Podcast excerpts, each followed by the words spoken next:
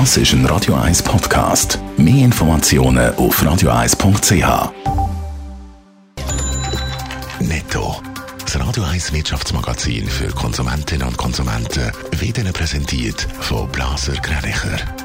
Wir beraten und unterstützen Sie bei der Bewertung und dem Verkauf von Ihrer Liegenschaft blasergreinicher.ch. Die Meldungen mit dem Adrian Sutter. In Großbritannien dürfen ab dem nächsten Jahr keine Gerätteile von Huawei mehr beim Ausbau vom 5G-Netz verwendet werden. In den USA schätzt auch Großbritannien Huawei als Sicherheitsrisiko ein. Sie vermuten, dass Kundendaten zur Spionage eingesetzt werden.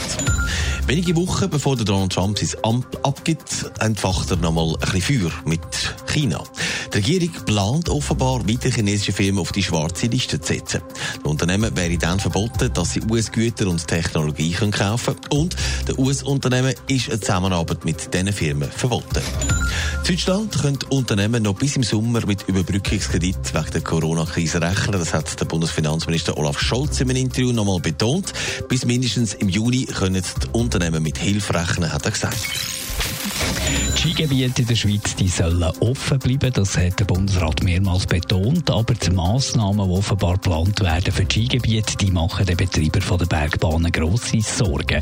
Adrian Sutter, die Regeln sollen verschärft werden. Gemäss der Sonntagszeitung hat der Gesundheitsminister Alain drastische Massnahmen im Ärmel. Die Kapazität auf der Skipiste soll über die Festtage verkleinert werden, und zwar auf zwei Drittel von dem, was sonst auf der Skipiste unterwegs sind.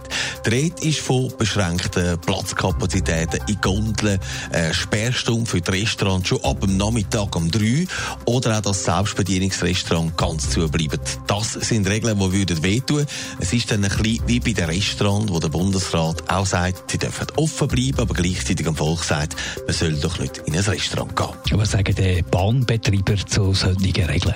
Es ist total daneben gesagt, zum Beispiel der Chef der Walliser Belalpbahnen gegenüber 20 Minuten. Wenn man solche Regeln macht, dann können wir den Lift auch gerade ganz abstellen. Auch Schweizerismus warnt, wenn man die Regeln so scharf macht, dann brauchen die Skigebiete finanzielle Unterstützung und sonst werde am einen oder anderen Ort der Skiliftbügel nicht nur der Winter, sondern für immer abgenommen. Es droht der Kollaps.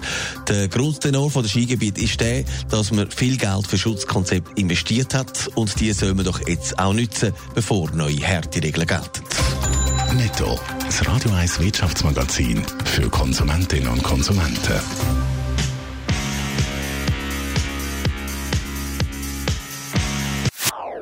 Das ist ein Radio 1 Podcast. Mehr Informationen auf radio1.ch.